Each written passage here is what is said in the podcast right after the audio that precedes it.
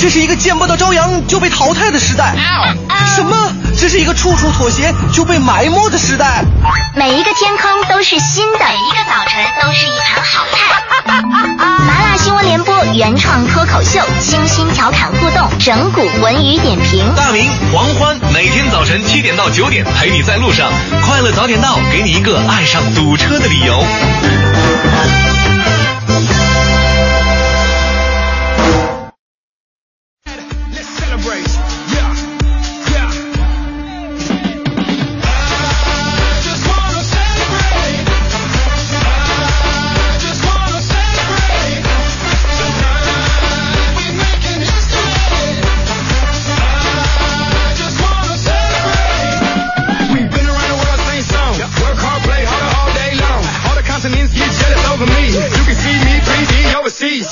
是北京时间七点零三分，又过十秒，欢迎您继续锁定 FM 一零六点六，中央人民广播电台文艺之声，收听这时段为您送上的快乐早点到。各位好，我是大明。今天呢是八月十一号啊，这个每年的这个时候呢，我都会想起大学的时候的军训啊，因为每年这个时候应该是。呃，全年来说最热的一个阶段，那个时候军训呢，反正时间差不太多，站在太阳底下一遍一遍的走正步，绝对是我这辈子干过最枯燥的一件事儿。如果说，如果说这个军训的教官吧，你说他非常严厉的话呢，其实也不尽然，因为他只是表面如此而已。年纪跟咱们都差不太多，混熟了以后还是比较好玩的。我印象非常清楚的是，有一天我们军训，教官对我们说。大家感觉我帅不帅？感觉我帅的站出来！我当时没敢反应啊，结果我们班二三十个全都站出去了。我心想：你们这帮马屁精啊！我我还挺后悔的，我怎么没早一步站出去呢？结果这时候，教官说了：“说你们站出来这些人啊，围着操场跑五圈。”啊，我哪帅呀？我怎么就没发现我帅呢？虚伪不诚实，你们啊！当时我就明白一个道理，诚实是多么的重要，是吧？我正在那幸灾乐祸呢，我就听到教官对我们剩下的人说了：“剩下的人听好啊，围着操场跑十圈。”不是教官，不诚实的跑五圈，我们诚实的跑十圈。于是我又明白了一个更加重要的人生道理：再诚实的人吧，其实也喜欢听好听的话。人生在世，圈子多多，每天迎来送往，遇到多少生人熟客。不管是谁，发现对方的优点，学会赞美别人，才是一种处世之道。这就是今天送给各位的至理名言。我是大明，全新正能量一天马上开始。接下来，让我们有请欢欢带来今天的头条置顶。头条置顶。头条置顶。近日，为有效对企业安全生产违法失信行为实施惩戒，国务院安委会制定了《生产经营单位安全生产不良记录黑名单管理暂行规定》。中国第二历史档案馆表示，该馆近日启动整理，并且陆续公布了民国时期八路军新四军抗战档案，这批珍贵档案也是首次公布。人社部打算推出新型学徒制，每人每年补贴四千元起。国家邮政局局长马军胜表示，抗战胜利七十周年纪念活动期间，对进京包裹类邮件、快件实行百分之百实名收寄和百分之一百过机安检措施。在日前举行的第六届中国新能源国际博览会上，国家能源局负责人表示，中国可再生能源发展必须拥有三个优先权。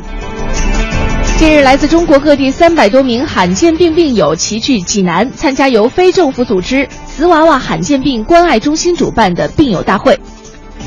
据中国人民银行网站消息，定于二零一五年十一月十二号起发行二零一五年版第五套人民币一百元纸币。文化部近日公布了一批网络音乐产品黑名单，要求互联网文化单位集中下架一百二十首内容违规的网络音乐产品。据外媒昨天报道，有关单位正在积极开发埃博拉病毒疫苗。根据疫苗有效性试验的中期分析结果显示，开发中的疫苗对埃博拉病毒非常有效。第十八届亚洲男排锦标赛日前在德黑兰结束，中国男排击败以雇佣军出战的卡塔尔队获得季军，日本队击败了东道主伊朗获得冠军。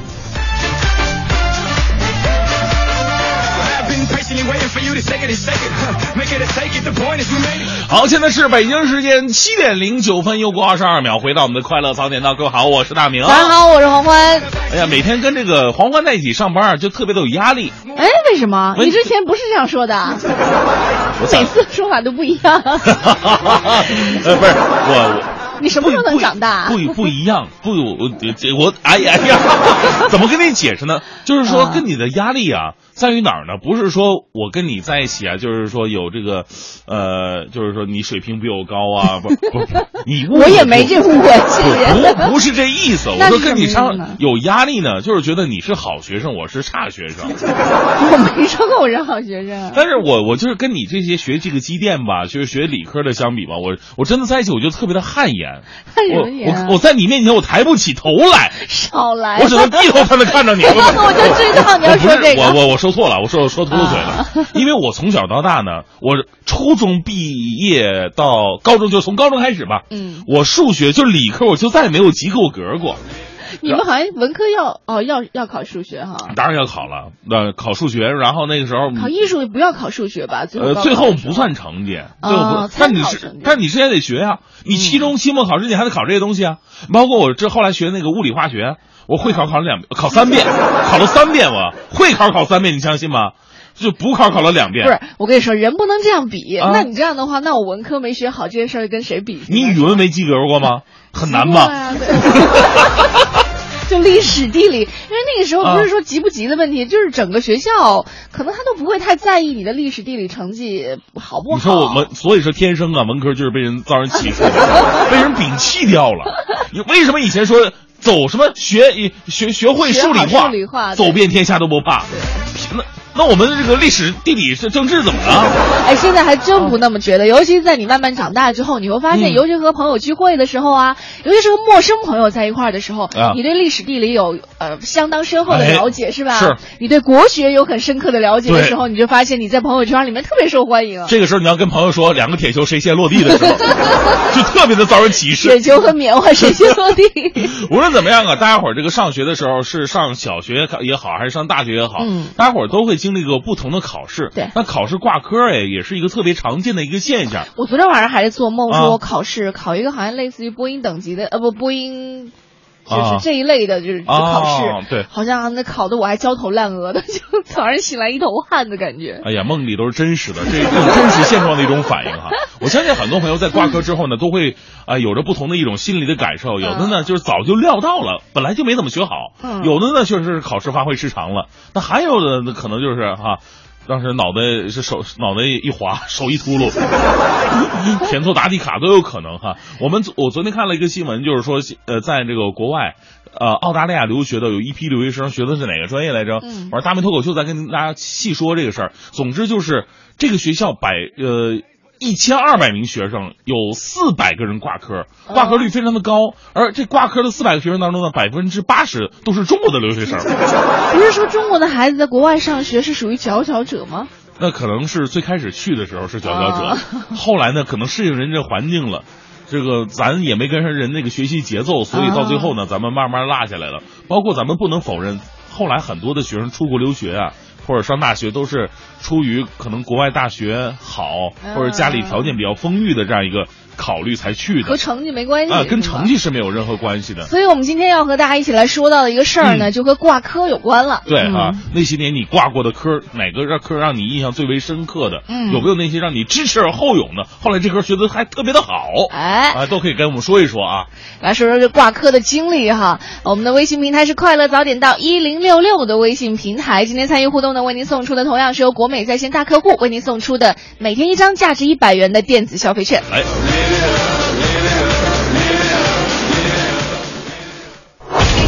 最个性的新闻解读，最霸气的时事评论，语不惊人死不休，尽在大明的新闻联播。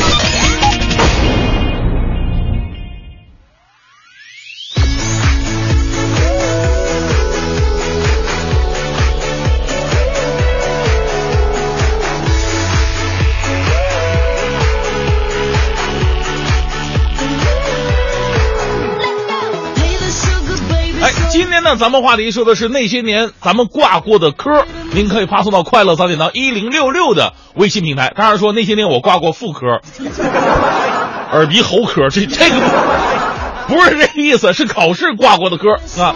可以发送到快乐早点到一零六六的微信平台。啊，这时段大明新闻联播呀，我们首先来关注一个特别奇葩的呃交通贴罚单的事件。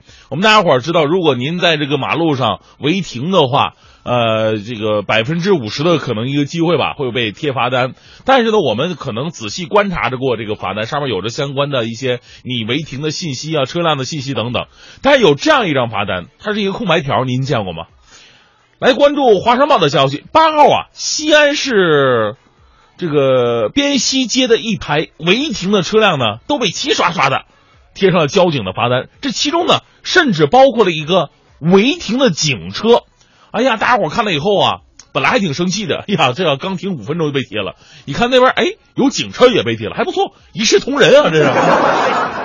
结果呢，有市民呢就欠啊，上去非得看一看，结果一看。违停警车上面这个罚单呢，什么都没填写，就是一白条啊！不少市民反映啊，你这不上完上报纸糊弄鬼呢吗？这不是？当然，这个违停的警车呢，有可能是正在执法。如果确定不是的话呢，贴条的交警以及违停的司机都该好好的受一下教育了。我们说，执法是你的工作，而守法呢，则是你的义务。无论你是执法也好，守法也罢，你，你贴个白条，你到底是为了点什么呢？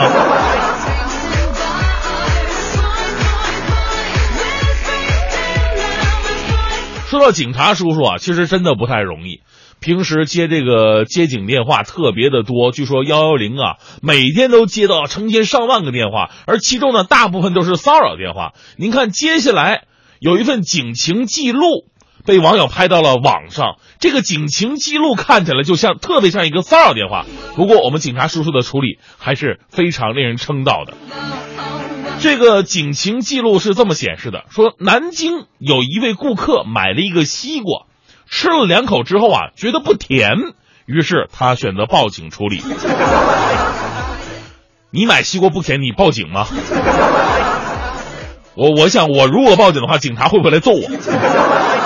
但是呢，人南京那警察还真的行动了。赶到现场之后啊，他们的做法非常的，哎呀，温暖。他们将西瓜买回派出所，成功化解了矛盾。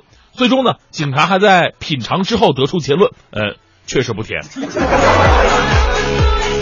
你说西瓜不甜这种小事吧，居然敢麻烦警察叔叔，确实有点过分哈，浪费警力呀，对不对？是不是我们这个卖西瓜的人当时卖西瓜的时候夸下海口了，说不甜不要钱啊，不甜你报警啊？这样一个电话呢，其实，在我们看来呢，已经算是半个骚扰电话了。因为西瓜不甜这个事儿呢，你可以用很多种方式处理。不，这这。您报警这个幺幺零这个电话，他应该去处理更加严重的一些事情。如果你把这个线路给占掉的话，可能会耽误别人的一个报警的一个警情的通通知。所以呢，我们大家伙儿如果平时生活当中遇到自己能解决的问题吧，就最好不要找警察叔叔，尤其像西瓜不甜这种事儿。再说了，现在我们都讲究健康生活，不甜吧，它也是对身体好。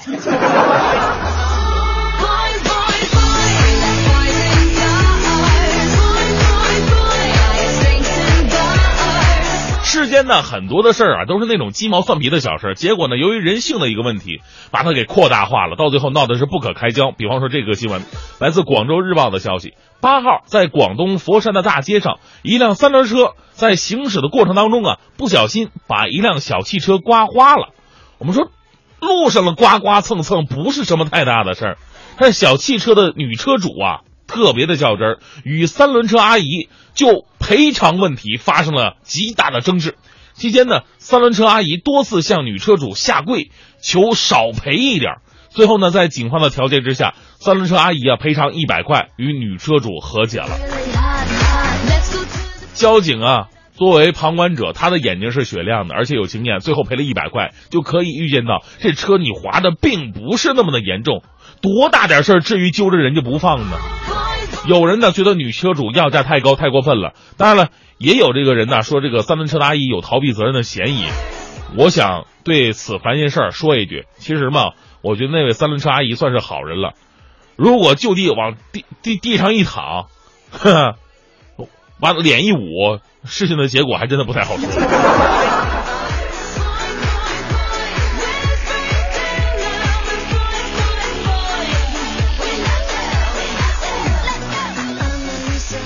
接下来我们来关注一段正能量的消息，来自央视的报道。我们都知道，现在这个福建地区啊，正饱受台风的肆虐。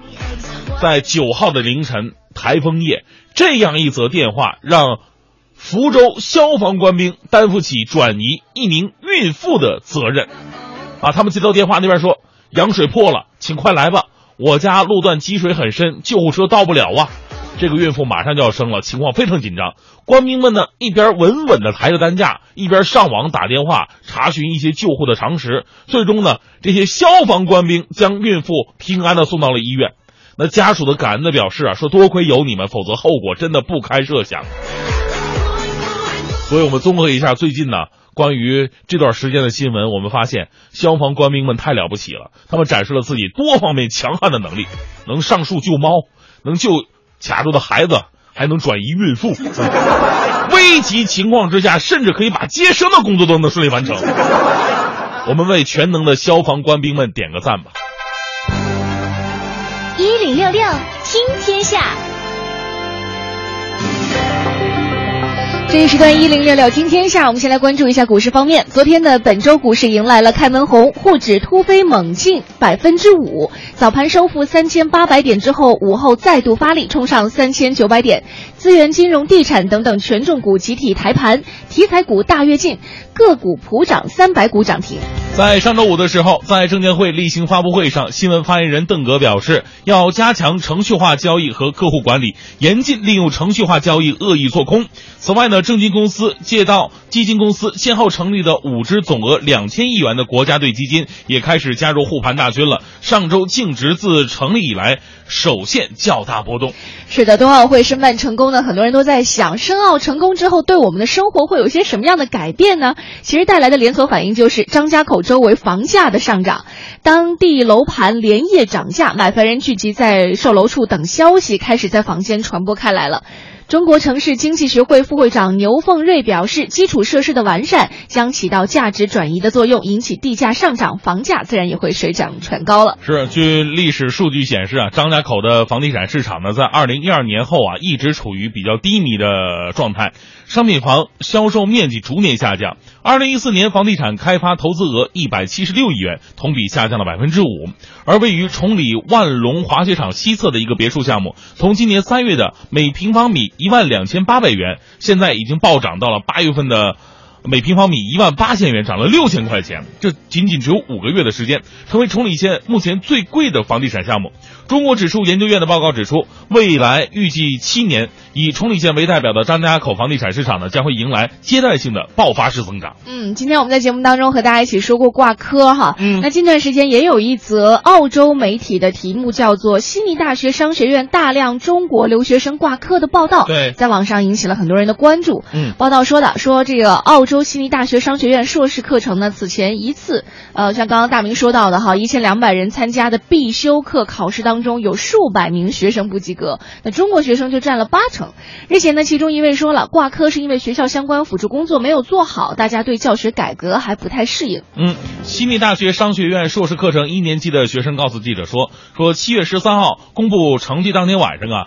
呃，八四六千课程被挂科的同学是率先组成了申诉团队，并于次日向学院该课程的教学组提交了申诉书，说不理解为什么这么多的同学会同时在一名并不算难的基础课程上会挂科呢？而在悉尼大学商学院，高挂科率啊，并不是一个非常稀罕的事儿，因为有些科目难度确实很大，但这次难住近四百同学的两门基础必修课是。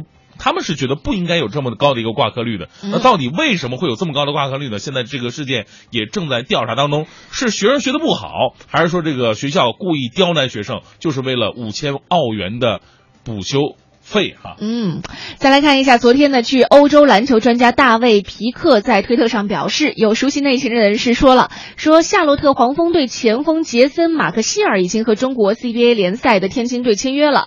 马克希尔是零五年 NBA 选秀大会的首轮第二十六顺位新秀，现年三十二岁的他已经拥有了十年的 NBA 经验，分别为活塞和魔术还有黄蜂效力。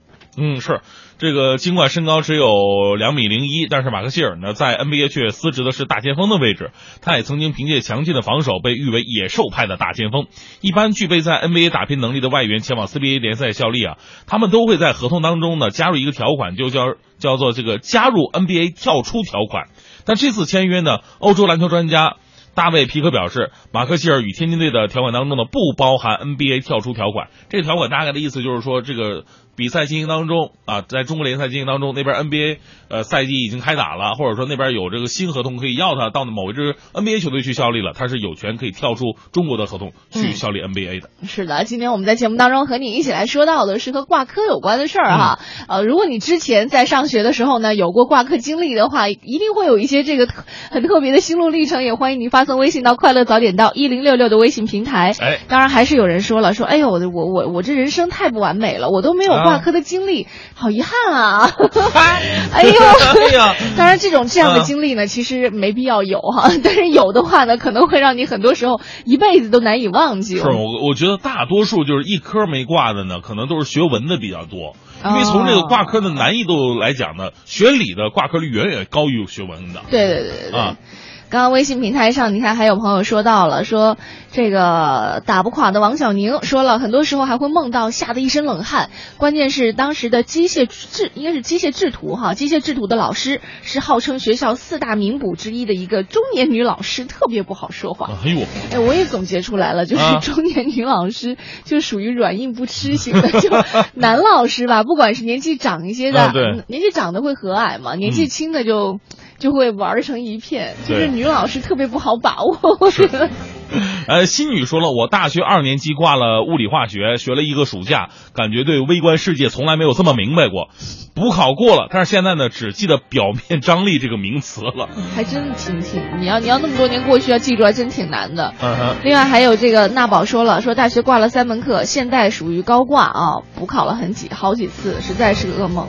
呃真的，现代怎么会挂呢？是现现代是吗？就是线性代数嘛，线性代数是相对于高线现代是线性代数，的简称，对，不是现代汉语吗？不是，那应该限汉吧？就一般来说，高数是比较容易挂的，高等数学嘛，现代是特别容易过的。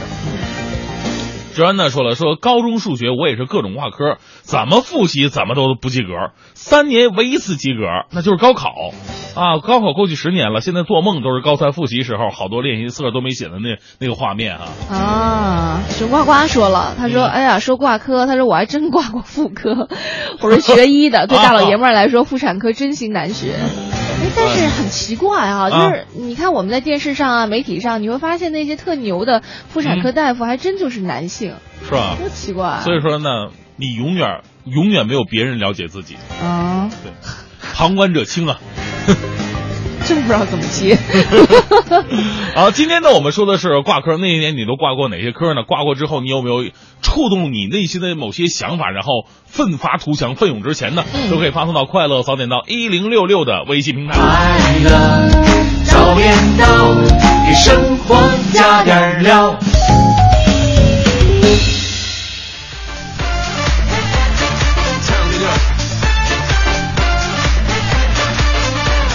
好，七点五十三分，回到我们今天的快乐早点到。各位好，我是大明。早上好，我是黄欢。啊，今天说挂科啊，我发现了很多朋友啊，这个学的这个知识真的太杂了啊你看糊涂书生就说了，说在吉林大学，如果量子化学不挂科，都不好意思说吉林大学化学系毕业的。这么难啊！哦哦，因为我没有学过量子化学，所以没有办法去去那个什么量子化学。化学我就没及格。还 说什么量子？我高考的化学好像也没有，虽然我学的是工科，但是上来刚我看到微信平台上好像有一个朋友说到了一个一个我我特别熟悉的一个专业，好像说的是什么机械制图吧之类的。刚才我不是在脱口秀里边也说了吗？说这个嗯机械制图好像是复旦大学还是哪儿来着？嗯，确实是挂科率非常高的一门功功功课。是吗？对对，刚才我说了说了，呃，嗯是是机械制图，是因为我们上学的时候学了机械制图，当时画那个平视图、俯视图和侧视图的时候，你会发现很有乐趣在里面。因为我们班就四个女生，啊所以就是这四个女生学的都还不错。我可不知道是不是女生的空间想象力会强一些。啊然后你会发现，就平时制图课的时候，或者说下了制图课，因为很多嗯画图经常画到深夜嘛，你就会发现有一些男生就通过两个视图，比如说给你一个正视图，给你一个俯视图，让你去画侧视图的时候，然后那个男生抓耳挠腮，即便你给他答案，他也不知道为什么那个样子，就让你觉得特别的开心。什么叫正视图？测试图就是给你个物体嘛，你正视它的时候它的样子，你看到的样子，测试的时候的样子和俯视的样子，就是横截面、侧切面，是吧？也不就没法解释，也不是切面儿啊，好。吧。呃呃，还有很多朋友说说说自己没挂过科的，这是活生来气人的。你看啊，呃，刚啊这这个证明说了一个学历从小到博士从没挂过科，这个还挺牛的，学理的活该你当博士 什么呀？啊！来，再来看一下哈，微信平台酸葡萄说了一个，说上大学的时候很不喜欢学专业课，最头疼的是打算盘。诶，打算盘我好像小学三年级学过，之后就再也没碰过了啊。他说结果考了三次都没过啊，很是羡慕现在的计算技术，不用再考打算盘了。是但是现在会打算盘好像是算是一种技能吧，还挺牛的一种技能。算什么算技能啊？打算盘呀、算盘哪有计算器好使啊？但是就作为一个传统的这个计量工具的话，表表演技能吗？像你看，我们经啊常在一些电视节目当中，好像银行系统的一些员工，嗯他们还会去去。比赛比什么呢？就是比数钞票，对吧？嗯那你照理来说，数钞票我有点钞机嘛，对不对？他们还是会数钞票，还是会用这个算盘，就是一个传统技能的一个一个传承吧，应该是。数钞票不就是为了过瘾吗？又不是自己的，有手瘾。有什么好过瘾的？来看一下这个。这个马奇朵说了，说英语是会呼吸的痛啊！嗯我现在申硕啊，就是这个英语考试挂了，崩溃呀、为了学位，我也是拼了。对于数学不好的我来说，昨天公司读书会，我还得到了一本书，书名叫做《数学之美》，我也是醉了。我特别想看看数学之美，里面到底写的是什么哈？好，今天我们在节目当中和大家一起来说到这个挂科的这样一种经历，你有吗？如果有的话呢，其实可以拿出来说一说。嗯呃，我们的互动方式是编辑微信到快乐早点到一零六六的微信平台，要编文字或者是图片，我们可以收到，语音是收不到的。一零六六听天下，好，这一时段一零六六听天下，我们来关注一下我们的北京城。阿里巴巴和苏宁云商昨天宣布达成全面战略合作。根据协议呢，阿里巴巴集团旗下的淘宝中国软件有限公司将投资大约是二百八十三亿元人民币，参与苏宁云商的。非公开发行，占发行后总股本的百分之十九点九九，成为苏宁云商的第二大股东。与此同时呢，苏宁云商将以一百四十亿元人民币认购不超过两千七百八十万股的阿里巴巴新发行的股份。嗯，苏宁云商董事长张近东透露这项合作谈判细节说，说在这个事件上啊，我跟马云呢也只见过两次面。马云表示，双方于两个月之前就开始就这项合作了来谈判，说两个月内我跟张总只见过两次。他强调自己和张近东几乎没怎么插手，是双方年轻团队为了未来而做的一个决定。苏宁将在天猫开设全新频道“苏宁易购天猫旗舰店”，苏宁物流呢将会作为苏宁易购天猫旗舰店的物流服务商。嗯，另外受强台风苏迪罗的影响，北京开往福州的多趟列车昨天停运了。铁路铁路部门表示，可以为旅客在五日之内含乘车日当日办理退票，不收取手续费。铁路部门提示，已经从车站窗口和代售网点购买以以上车次车票的旅客呢，可以到车站窗口办理退票手续。网购车票的旅客，如果还没有换票，可以登录中国铁路客户服务中心，直接办理退票手续。嗯，在昨天呢，市民政局局长李万军透露说，今年北京市将会再建四十到六十个居家养老中心。同时，对于大家关心的所有公办养老机构是否都会转成民办，进行了一个现场答疑。李万军表示，从去年开始呢，北京市逐渐调整养老发展战略，从过去注重建设大型养老机构，转为以居家养老为中心。因为全社会有百分之九十的老人其实需要的是居家养老，养老问在家就可以解决，就能够减少社会建设养老院的负担。嗯，这种居家养老中心呢，就在老人所居住的街道社区里面，目前全市已经建成了一百多个了。今年呢，计划再建设四十到六十个，到明年年底实现所有街道全覆盖。在老年饭桌方面呢，今年政府投入将有几千万元，专门扶持大型餐饮企业包区包片，解决老年人的用餐问题。有的采取送餐车的一个形式，有的呢是开办餐饮点，有的还能直接送到老人的家里。嗯，另外，今年市属公园将会免费开放十处古院落，目前已经开放的有，比如说像陶然亭公园的慈悲庵，还有香山公园的致远斋等等。昨天市公园管理中心也表示，这个月底之前，陶然亭公园、云汇楼和清音阁也会向游客免费开放了。从这个月开始呢，每个月都将有大约两处古院落向公众免费开放，一直到十一月底以前全部开放。今日啊，经过两年的修复。二百五十四岁的香山公园致远斋恢复了历史的原貌，免费向游客开放。这里呢，曾经是乾隆皇帝理政的场所，经常爬香山的游客们都知道，从东宫门进入香山公园之后啊，首个景观就是勤政殿，而致远斋景区啊。属于勤政殿建筑群的北侧，免费开放以后啊，将会举办类似于陈设展这样的一些活动。嗯，今天我们在快乐早点到节目当中呢，和大家一起说说这个挂科的经历哈。在如果你还在上学的话，说到挂科，一定是一件非常悲伤的事情。但是时过境迁，你再回过头去的话，其实你的心境和各方面的感受一定完全都不一样了。欢迎你发送微信到快乐早点到一零六六，和我们一起来说一说这一段可能你一生都不会忘记的记忆啊。这个澳洲咸水鳄说了，说我大学时候啊，数学概率挂了，一下子就拖到了毕业来补考。为了顺利毕业呢，只好认真备考，结果一下子学通了，补考居然是满分儿。哎呀，我一个同学就惨了，他挂的是大学生思想品德教育，补考一直没过，结果延迟毕业一年。这得好好反省一下，思想品德教育为什么过不了？这个好像是必过的，好像还开卷吧？咱们那时候。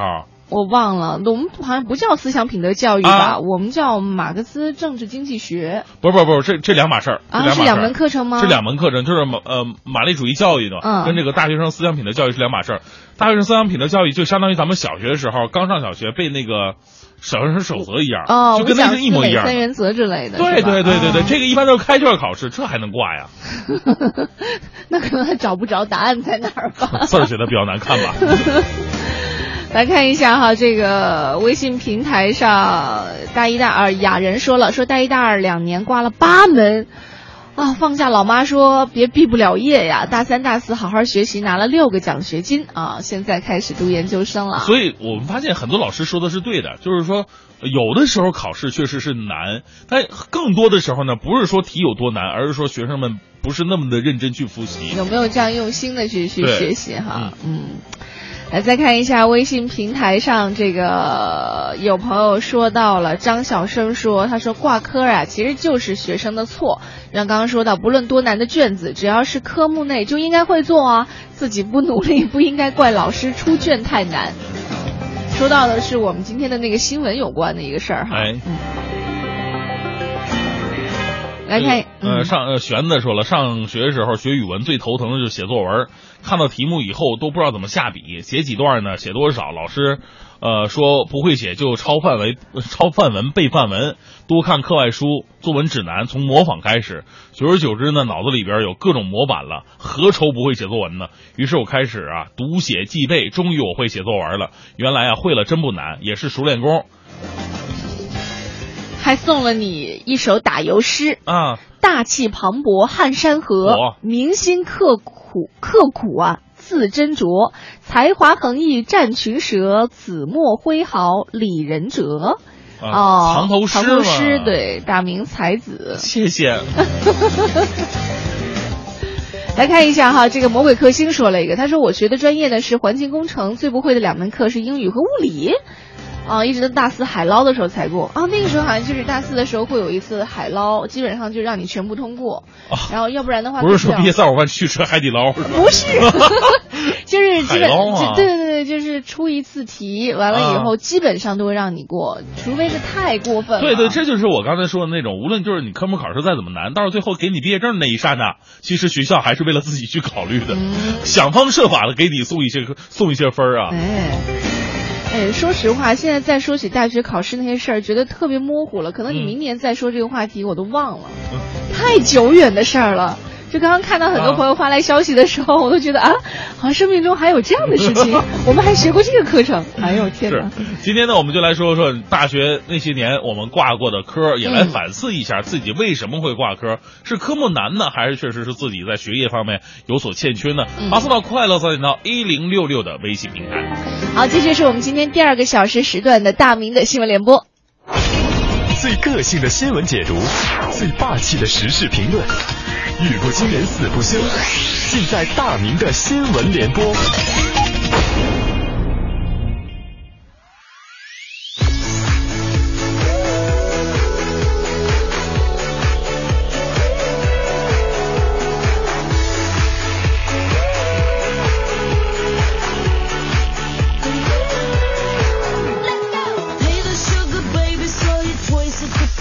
北京时间八点十二分，来到这一时段的大明的新闻联播。咱们前不久的节目当中呢，还为咱们的出租车的司机师傅呢，来这个说了两句话。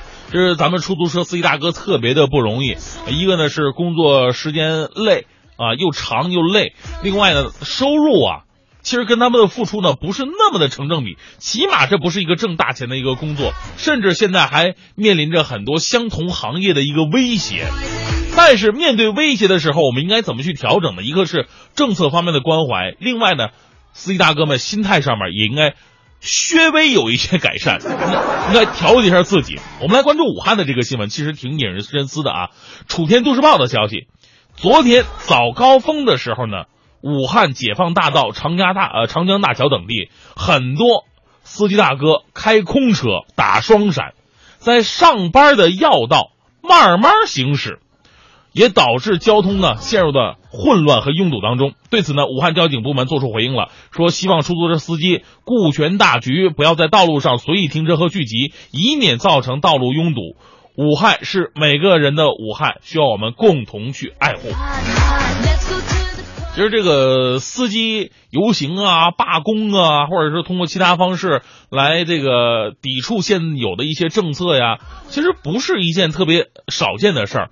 但是呢，我们说，你表达情绪可以有很多种方式。本来你是有理的，如果你表达的方式不对的话，那可能呢，就可能让自己陷入到一个非常尴尬的境地。你可以，你可以通过正规的渠道来来来诉苦，或者呢，你可以消极怠工，哪怕你你不出门了，你把车放家里，你在家里睡大觉、看电视、看电影都行。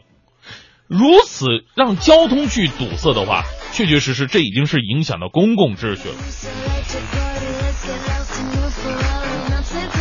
所以呢，我们在想哈，一方面我们通过这个事件再一次关注到出租车这个群体，他们所遭受到这样一个境遇；另外一点，也跟很多的司机朋友们说一说一句，就是，每个人呢都有自己的一些，其实我们主持人也有自己的痛苦，也有，也有一些不公平，有一些话也不敢说。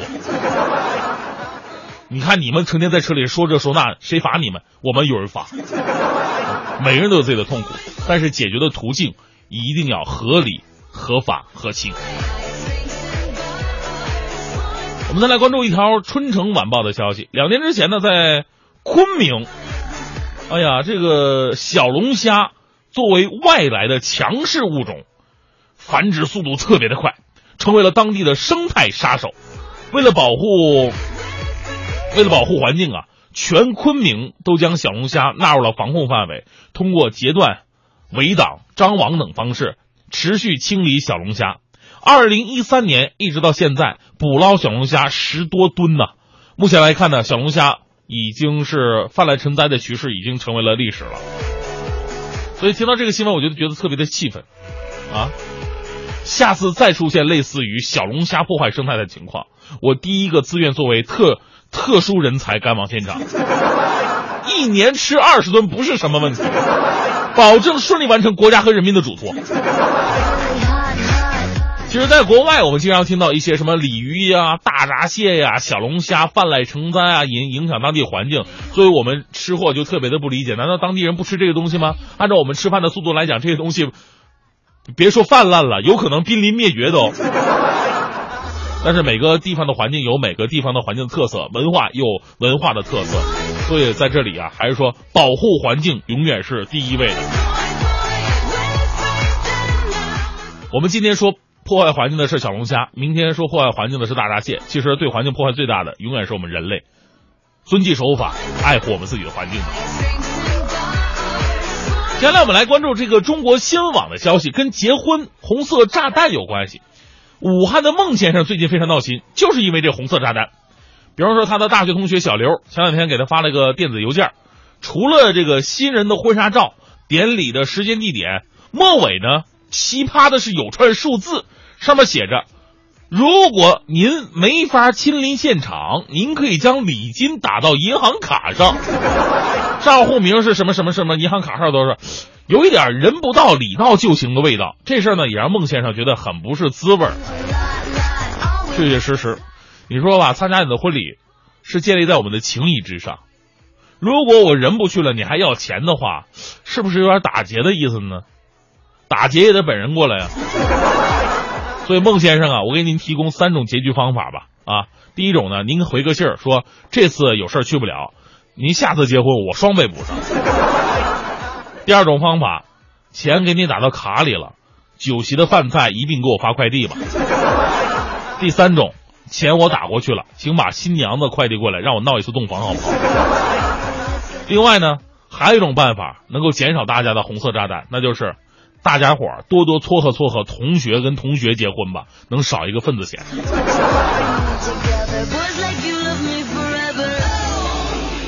最后呢，依旧为各位带来浓浓的正能量。来自新华网的消息，二十六岁的巴姆是尼玛县的一名香油员。二零零六年开始呢，他带着装满报纸和信件的邮包啊，穿梭于草原上的七个行政村之间。尼玛县最远的村呢，到县城有上百公里，村里户与户之间的相隔呀，也相隔十几十公里，跟咱们城市完全是不一样的。然而多年以来啊，他就凭借着摩托车和自己的双腿，为牧民们送去他期待他们期待的邮件。我们总说中国邮政的快递速度慢，但此时此刻看到了他的优点，整个国家无所不及。我们为平凡又伟大的快递员点赞吧！是这样的人保障了无论是。世事何必，我们的传递的思念，都是有可能传递到您的手中的。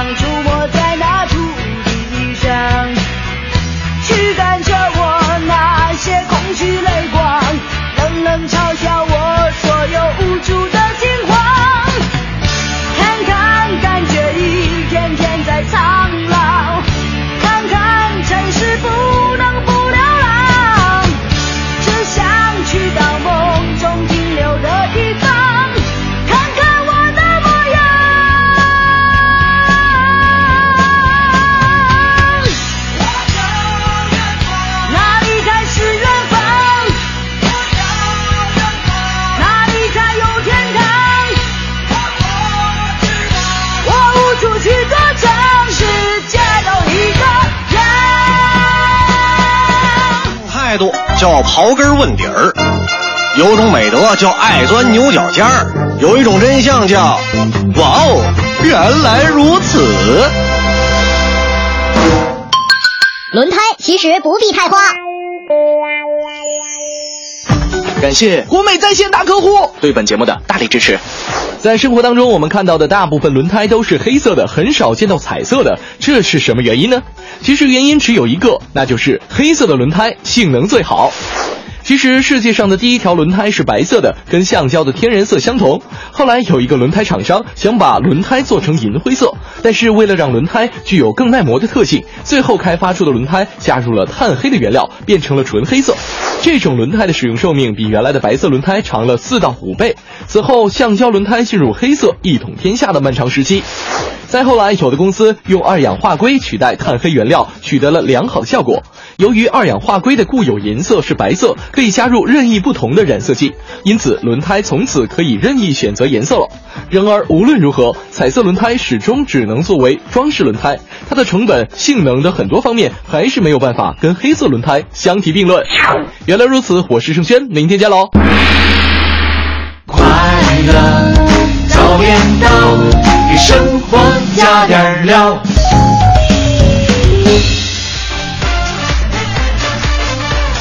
好，现在是北京时间八点二十五分，回到我们的快乐早点到，各位好，我是大明。大家好，我是黄欢。继续来看看大家那些年挂过的科啊，好像通过这种方式的话，可以平衡一下当年挂过很多科的一些人的心理，是吗？对对，我们也可以看出来，当年哪个科目是比较难的，挂科率是非常高的。跟你刚刚说的还真的挺像的，就是文科挂科的相对来说比较少，什么挂那思想品德呀，挂什么语文、英语的相对少，还真是理工科的，尤其是工程类的，因为它很多数据计算呐，还有它空间思维要求比较高一些，对你语文类就就就类似于文史科挂很科主，观是吧？因为你你要挂科的话，那真只能怪自己了，那你没背啊，对吧？那块背了你就你就肯定能过的。就是能看过，基本上都都能够过了。是啊，你像我黄欢这样不行，黄欢他们学这理啊，你我学工，谢谢。呃呃对工理工啊，理工差不太多。人笨的话就就过不了，那没办法的事儿。不是，还真是不不不跟，因为本科的学啊习其实基本上你上课听了就基本上能过，是吧除非经常逃课的。我你挂过科吗？我还真没有，大学的时候你凭什么呀？就是上高中、啊也不叫挂科，就是不及格倒是有，因为化学不好。嗯化学不好，对但是我莫名其妙怎么学了个理科？对那文科更不好吧？来看一下啊，微信平台上这个澳洲咸水鳄说了，说我的大学哈、干过一件超有魄力的事儿，就是。当年两千多学生毕业，居然有两百多人在海捞的时候都没有过，啊百分之十的学生没能毕业，也是京城高校界的一个爆炸性新闻了。是啊，就是没有毕业证是吗？呃，如果没过的话，真的有可。能啊，那可能这个学校也也挺有勇气的，是不是那也个招拼了。招生招多了是吧？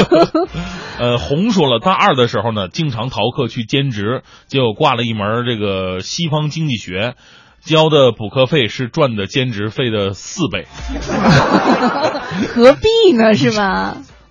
补课费有那么贵吗？我记得以前补考的费用好像挺便宜的，是吗？好像一百块钱吧，一百五来着。那也贵啊！补课还是补考？就一门。那他兼职兼什么职这么这么便宜啊？这个 这兼职费太少了吧？这 是的，我们今天在节目当中和大家一起来说一说哈，曾经那些挂科的经历哈，这些经历可能在日后的生活当中你都不会再尝试过了，嗯但是我们回忆起来的时候，可以成为自己和同学之间互相聊天的一个谈资。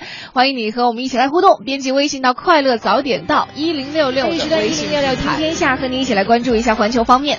近段时间呢，迈克尔乔丹在自己的训练营上和小球员们打得火热，心情很好的飞人呢也回答了大家提出的各种问题，特别是关于像勒布朗科比的。在以前一些媒体采访当中，乔丹曾经表示，巅峰的自己可以打爆现在的 NBA 第一人勒布朗。这一次他又遇到类似的问题，有小球员问他说，是否觉得巅峰的自己可以击败勒布朗呢？乔丹的回答还是一样的。呃，乔丹说，如果我正值个人巅峰，我会在一场一 v 一的单挑当中呢击败勒布朗，这是毫无疑问的。呃，之后呢，这个乔丹还聊到了科比，他对科比送上了很高的评价。他说，事实上，科比跟我是很要好的朋友，我非常喜欢科比，我们之间聊过很多，我希望他能够健康归来。嗯，另外来说自拍哈，自拍已经是现代社会人们日常生活当中非常重要的一部分了。但是其实呢，在某些场合，自拍行为好像就显得非常的不合时宜。比如说，像日前墨西哥有一名女实习医生在重症病人的床榻前自拍，就在网站上引发了不小的争议。墨西哥医学系女学生叫做玛利亚，在雷诺萨医院做实习医生期间呢，在一名躺在床上毫不知情的重症病人面前摆出胜利的 V 字形手，与之合影自拍。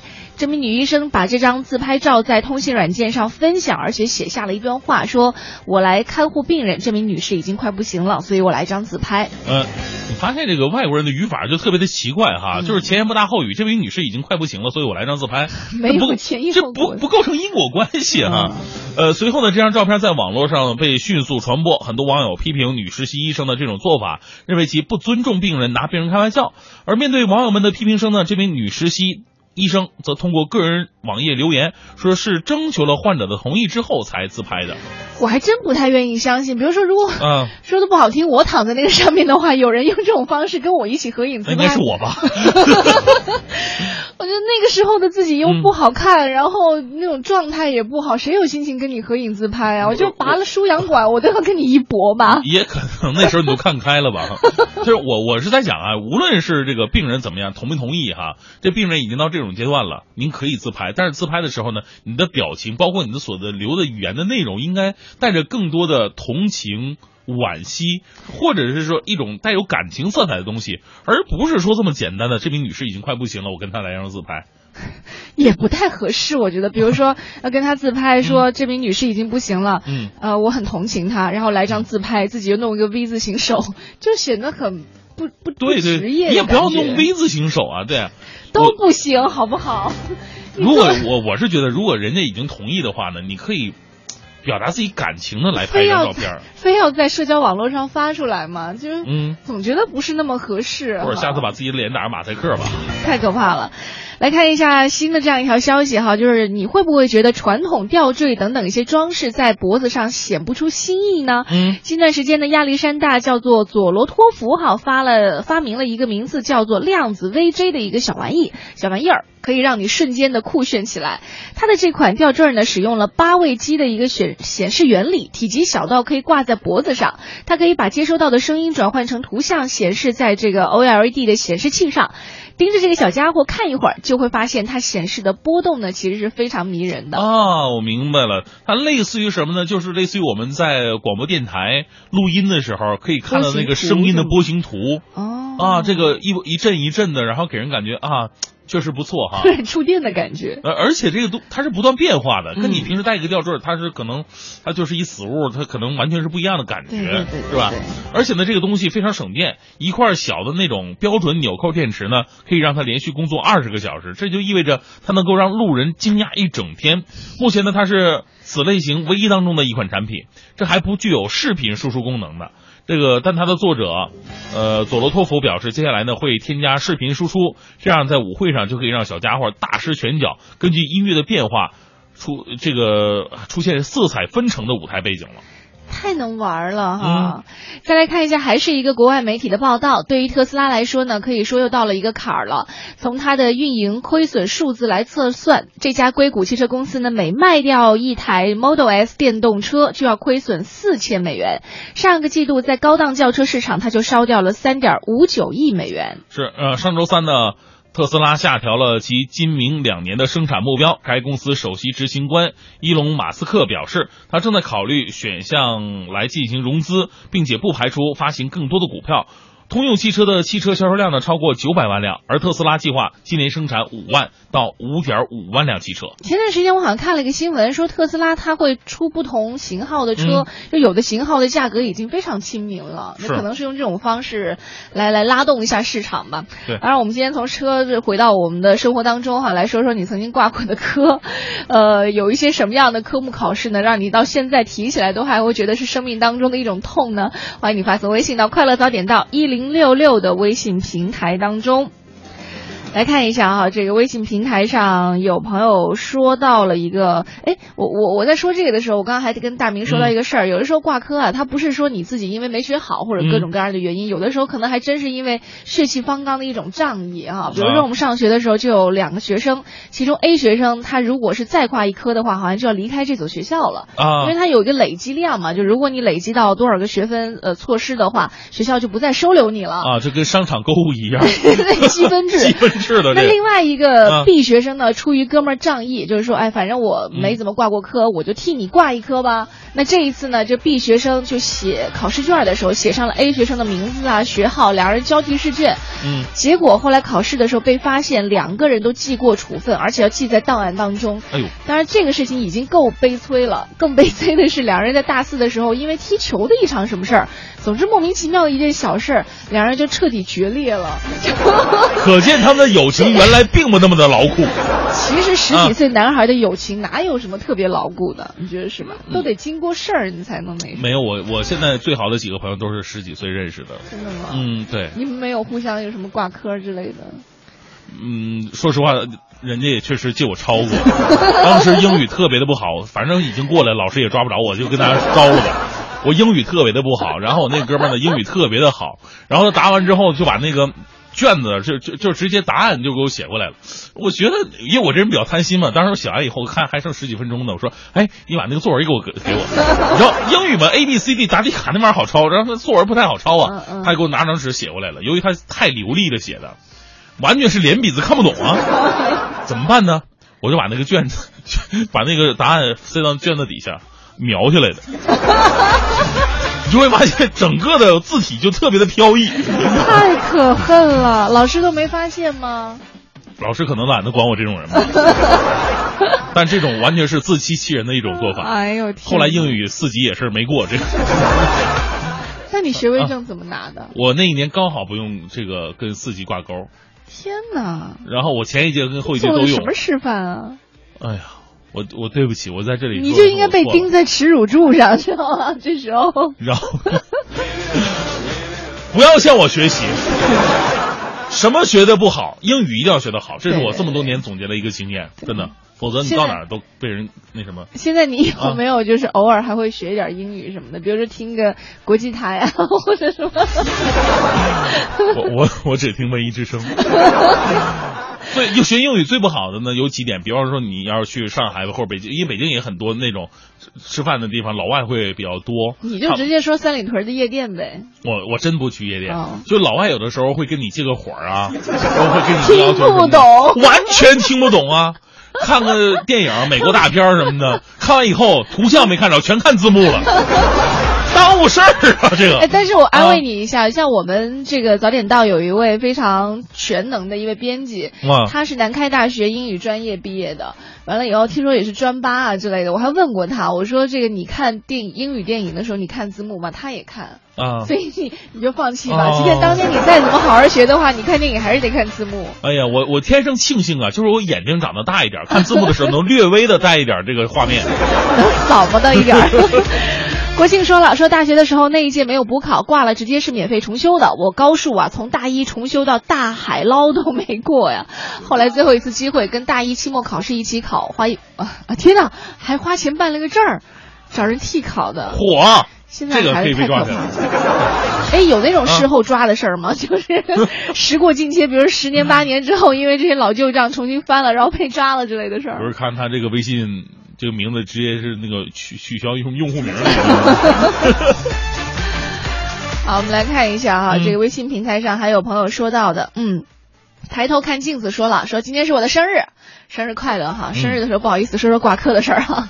他说回忆一下大学的美好时光。我那会儿呢是数学白痴，挂科的全和数学有关，什么微观经济学呀、概率论呐、统计学等等等等。不过通过那时候的努力学习，现在已经是数学爱好者了。哎呦，数学爱好者啊，那我肃然起敬啊！过就过了，能爱好还真的不容易啊。是。还有这个涅槃的小新说，记得初中的时候，政治考试总是满分，平时背题也是最快的，只有一次不及格，就被老师每早每天早上五点叫出来背题。那个环境啊，听取蛙声一片的，足足早起了一个多月。不过好在最后中考还是得了满分，哎呦，挺厉害的啊。啊。好，今天我们节目当中和你一起来说说那些挂科的经历哈，收到很多朋友的留言。快乐早点到，给生活加点料。好，八点五十分，回到我们今天的快乐早点到。今天我们聊的是挂科，这个各种各样的科目啊，让我们看的是眼花缭乱。对，呃，尤其是对我这种文科来来说哈，真的是大开眼界。发现如果文科在这些科目面前你还能挂的话，确确实实是自己不认真了。啊，除了文科，还有朋友说到这个挂铅球的这个啊，同同一飞哈，啊大学里边体育铅球大一挂到大四，不到八十斤的体重真心扔不过去啊。其实我我觉得铅球这个东西吧，除了你的这个体重再加上自身力量之外，技巧特别的重要，尤其是对于我们这个年、年年纪来说，有的时候你光有劲儿，你未必扔得远。对对对，嗯角度、手腕的力量等等等等。有的人对，嗯有人八十斤的话，但是他肌肉力量很好，其实也没关系，对，吧？包括你的技巧、你的重心能够使上劲儿的话，其实你整个体重的力量都能用得上去。所以说到底呢，大明刚刚的意思就是八十斤根本不是你扔不过去的一个借口。你，你再练练，你再练练，你 这两天都好好练一练，说不定能突破自己呢。好了，我们今天话题讨论的到这儿就跟您告一段落了。嗯待会儿在这个今天节目的最后要为您播放的是为纪念抗战胜利七十周年，文艺之声特别制作的专题节目《难忘的抗战声音·抗战家书篇》。今天要为您播送的是于子武最后一封家书。我是黄欢，我是大明，明天再见，拜拜。重温抗战家书，缅怀民族英雄。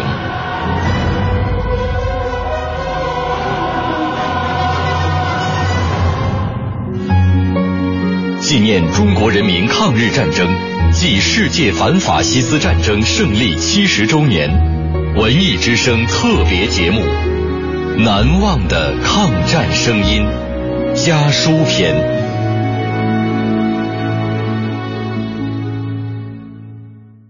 第十三集，于子武最后一封家书。一九四四年六月下旬，十万日军侵犯仅有约一点八万守军的衡阳，敌我兵力悬殊，衡阳城危如累卵。于子武将军奉命参加长衡会战。七月，于子武率部在衡阳西站与日军展开激战，反复冲杀，血战数昼夜，击毙日军数千人。参加衡阳保卫战期间，于子武将军给妻子程俊碧写了一封家书。这封家书写于一九四四年六月二十七日，但辗转至七月二十六日，家人才收到。而于子武将军已在七月二十一日与日军的血战中英勇牺牲。这封家书也成了他给妻子程俊碧的最后留言。第，我十七日晚上回到师部处理一切，下午十二时到车站乘车，十八日上午三时开车，下午六时到达衡阳。在衡阳住了数日，现开到西南方祁阳城。长沙已失守，我军到湖南后仍未御敌。湖南已沦陷七八县，老百姓扶老携幼逃难者不计其数，真是可怜。周排长回来称，你们于十八日早搬东西落船，中午开船。想你们已到人化，并受许多苦楚矣。每月在军部后方领米，未知能领足五百市金否？念念。现在此逃难中，最要紧是食饭，其他要尽量省钱。我身体平安，请勿念。专此顺送。归号，念七日。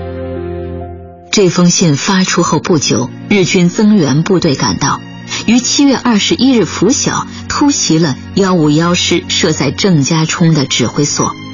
在与日军的肉搏中，于子武的背部连遭三创，仍奋战不止，最终因子弹击中腹部，为国捐躯。